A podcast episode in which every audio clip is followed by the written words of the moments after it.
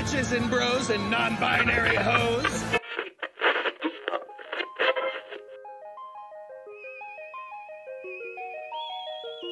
Con el desarrollo de las computadoras y varios sistemas para conectarlas, aparecen los primeros foros en Internet, al inicio limitados solamente a miembros de instituciones educativas que pudieran costearse una computadora y que además tuviera conocimiento para usarla. Poco a poco y junto a la aparición de ordenadores más baratos y disponibles para el uso en el hogar, los foros se transforman, se convierten en refugio para fandoms como el de Star Trek, sitios de citas, bibliotecas libertarias, creativos programadores, curiosos y todo tipo de marginales. En 1993, un estudiante universitario canadiense llamada Alana crea Alana's Involuntary Celibacy Project para conversar con personas que tuvieran experiencias similares respecto al sexo y su falta por torpeza social. En el 2000, cuando por fin comenzó a salir con alguien y creyendo que ya había creado una comunidad positiva y saludable, Alana abandonó el proyecto, que regresó a ella de la peor forma. Police didn't have to search long to learn what motivated a 22 year old gunman to kill six people and injure seven others.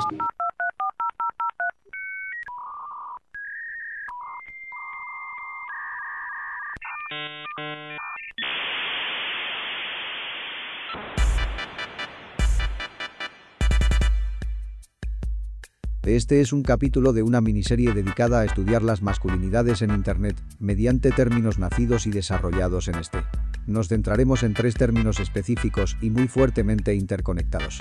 Incel, Simp y Chat. La metodología te la dejaré en la descripción, pero resumido así nomás, la red de donde saqué la muestra para mi investigación fue Reddit, porque investigar en las demás necesitaría un tiempo que no tengo y daría para una tesis para la que no estoy preparado. Usé el buscador para encontrar posts que contuvieran estas palabras, los recopilé y luego me puse a analizarlos, buscando qué podía decirme sobre masculinidades. Capítulo 1. Caracterizando al monstruo. Este no es un video sobre los incel en sí, o no en el sentido de contarte su historia, horribles crímenes, enfermiza narrativa. Mm, no, quiero ir más allá del morbo y de la broma. Sí, son hombres enojados y suicidas por no poder meterla, el chiste se cuenta solo. Pero hacer eso no aportaría nada. Ya existen varios subreddits que los tienen como centro de mofa. Internet en general ya los odia. Lo que, si me preguntas, solo hace que muchos se encierren en más enojo, soledad y en su narrativa fatalista en la que no ser apuestos, tener cierta torpeza social, estar en el espectro autista o tener ciertos intereses los va a condenar a la eterna tristeza y soledad o pobreza por divorcio y sumisión a mujeres entre inalcanzables e insensibles crueles. Quiero intentar entenderlos a ellos. ¿Cómo los ve Internet? Esto desde la perspectiva de las masculinidades. A continuación, algunos posts para introducirte sin tantos rodeos. Hay tres elementos importantes que quiero presentarte antes de continuar. Al Virgen, Stacy y a Chat. Son como piezas cartográficas en la mitología y cosmogonía incel. El chat es el ellos en nosotros. Se define como un obstáculo, es la materialización de ciertos aspectos del sistema que lo rechazan. Les permite buscar su posición en esos sistemas que involuntariamente replican, incluso cuando los cuestionan. Les dice lo lejos que están de las Stacy y por qué. Su narrativa gira alrededor de la figura femenina, de acceder a su cuerpo y a sus favores, desde un arquetipo que se balancea entre lo benevolente y sentimental y la absoluta banalidad y hostilidad. Bueno, y eso no es tan extraño o inusual como crees. Solo tienes que sentarte a ver cómo se habla de productos creados para adolescentes. Tuve la suerte de poder analizarlos desde sus propias experiencias, gracias a algunos posts. Por ejemplo este, un incel en proceso de cambiar todas sus posiciones tóxicas frente a las mujeres. Cuenta sobre la presión social para tener relaciones sexuales, se siente fracasado y siente envidia hacia otros chicos más jóvenes que ya lo han conseguido. Se siente inferior.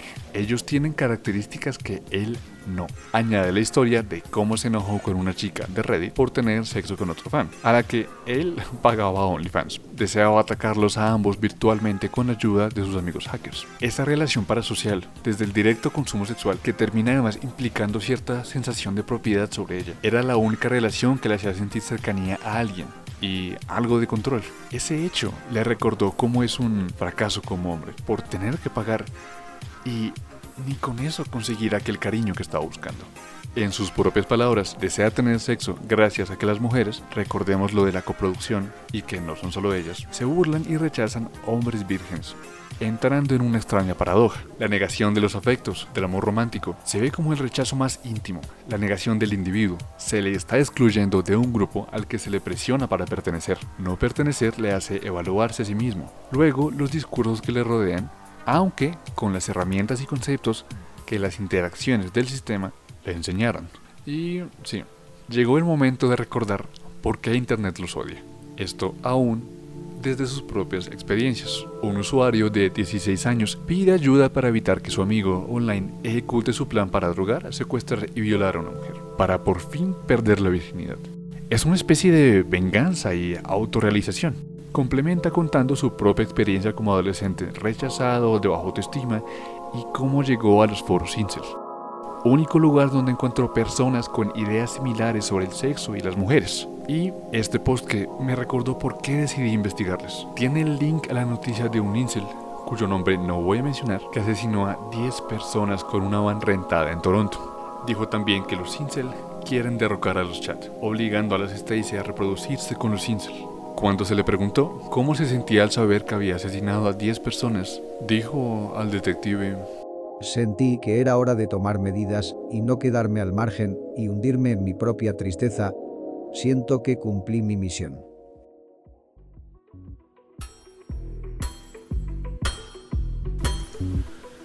Capítulo 2. La fábrica de monstruos. Incel, principalmente en Estados Unidos, se usa como insulto para los hombres vírgenes como forma de llamarlos amargados, inadaptados, misóginos. Si me preguntas, es una pésima idea. Perpetúa al hombre como válido solo mediante su relación con la mujer y el sexo. Todo lo contrario a lo que se necesita. Por ejemplo, está esta queja que aparece en un subreddit dedicado a los derechos de los hombres. Compara ese insulto con decirle zorra a una mujer, desde la perspectiva en que ambos se basan en la sexualidad para atacar a la persona. Obviamente son cosas que atacan a sensibilidades muy distintas. Lo aclararemos un poco más adelante, pero creo que tiene algo de razón aún así. Su narrativa logró ser lo suficientemente popular como para dar la vuelta y ser usada para caracterizar ciertos sectores fuera de sus foros, haciendo sus términos mucho más ubicuos y perfectos para arrastrar ciertos fenómenos en nuestra cultura. Aunque en cierto sentido usarlos así también hace las cosas un poco peor. Los incel y mucha de su cultura de la red con la consecuente cultura de los pickup artists, se crearon dentro de un marco que evalúa las relaciones humanas dentro de términos de mercado. Utilidad, oferta, demanda, valor que sube, que baja, entre otros. No es casualidad que muchas páginas de emprendedores y las de los pickup artists o coach para seducir tengan muchos lugares comunes. Replican obligaciones que se imponían como virtudes ideales para los varones, quienes debían afirmar y confirmar su virilidad a través de matrimonio, el éxito profesional, la racionalidad enfocada a fines productivos y de control y la subordinación de cualquier expresión de emociones.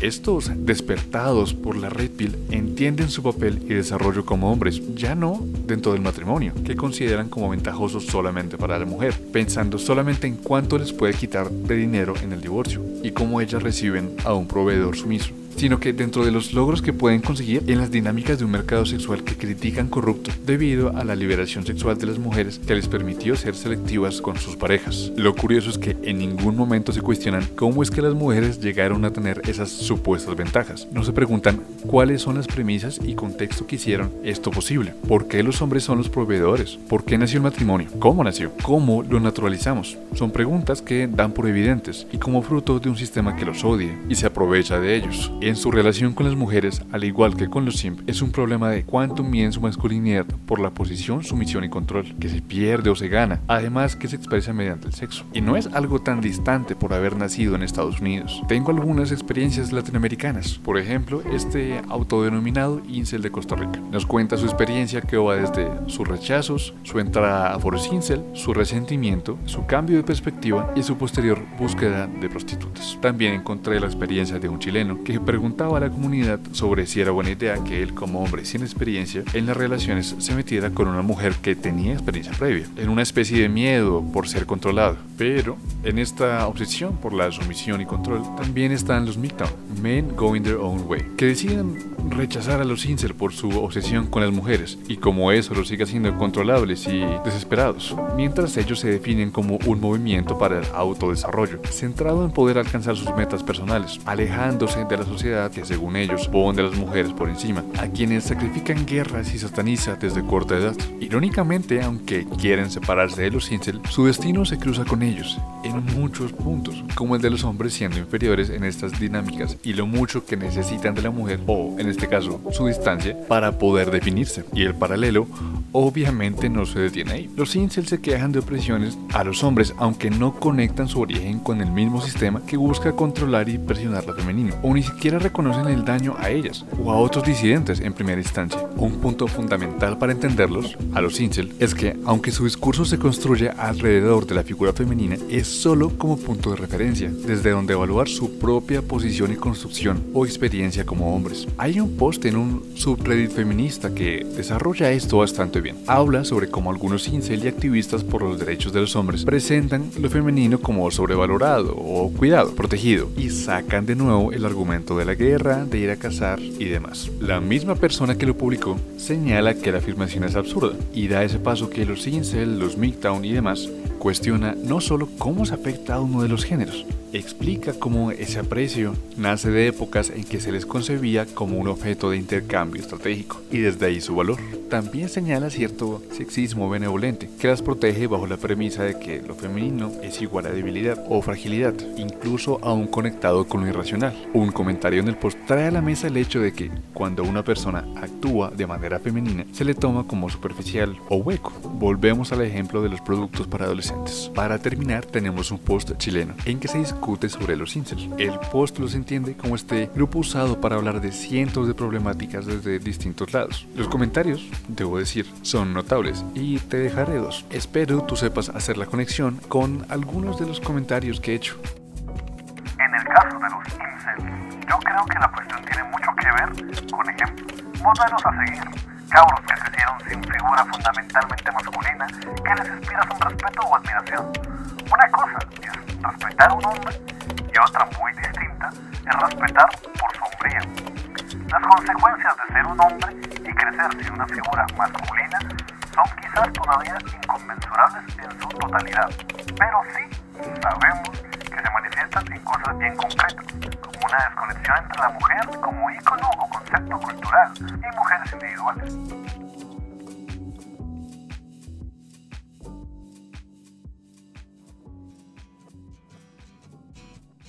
Capítulo 4 Humanizando al monstruo Les echamos la culpa solamente a ellos. Claramente son solamente ellos los que tienen que cambiar.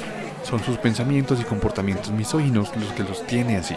Es nada más cuestión de actitud. Si nuestra crítica, como la de ellos, no va a ir más allá, seguiremos evaluando los sistemas en que vivimos con las herramientas que esos sistemas nos dan, que es lo cómodo y que de nuevo lo hace cuestión de ellos y nosotros. Crecieron con los discursos de nuestra cultura, aprendieron no solamente las palabras, sino también los sistemas en los que se encontraban, la de vidas que solamente cobran sentido o valor al poseer no solo ciertos objetos, sino ciertas personas que los reafirman, sistemas que los premian por dominar, abarcar y manipular por sobre el diálogo, que los acostumbró a entender como enfermos a esos cuerpos o mentes que no encajan en la norma o en la productividad. Los incel intentaron entender qué era lo que los expulsaba del resto de la sociedad y decidieron mirar hacia adentro. Nunca decidieron examinar de manera meticulosa las piezas de la maquinaria que los produjo. Son el sujeto enfermo para nosotros poder ser el saludable desean lo que es necesario para no ser un fracaso. Así que te propongo, ¿por qué no nos preguntamos sobre la sociedad que produjo a los incel?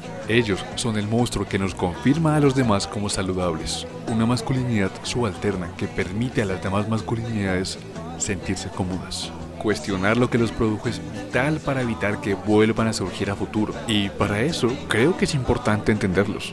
No ignorar las experiencias que tienen como hombres, que anhelan el papel masculino que se les enseñó, pero que funcionan como sujetos divergentes que no llegan a cumplir ese papel o aceptarse mínimamente fuera de esos roles. La edad en que muchos de ellos llegan a los foros, y esto es muy importante, apareció muchas veces en el video, es la adolescencia. Es ese punto en que la sexualidad define y separa a los hombres de los niños. Y muchos de los reclamos que hacen vienen de las marcas y cicatrices que quedaron por abusos en esa época. Aislarlos es lo que termina llevándolos a los foros incel, donde, en el peor de los casos, se radicalizan. Pueden terminar en suicidio o atacando a otra persona. Y sí, ya sé, tienen comportamientos y pensamientos muy tóxicos, pero por experiencia propia, criticar la masculinidad puede salvar algunas vidas.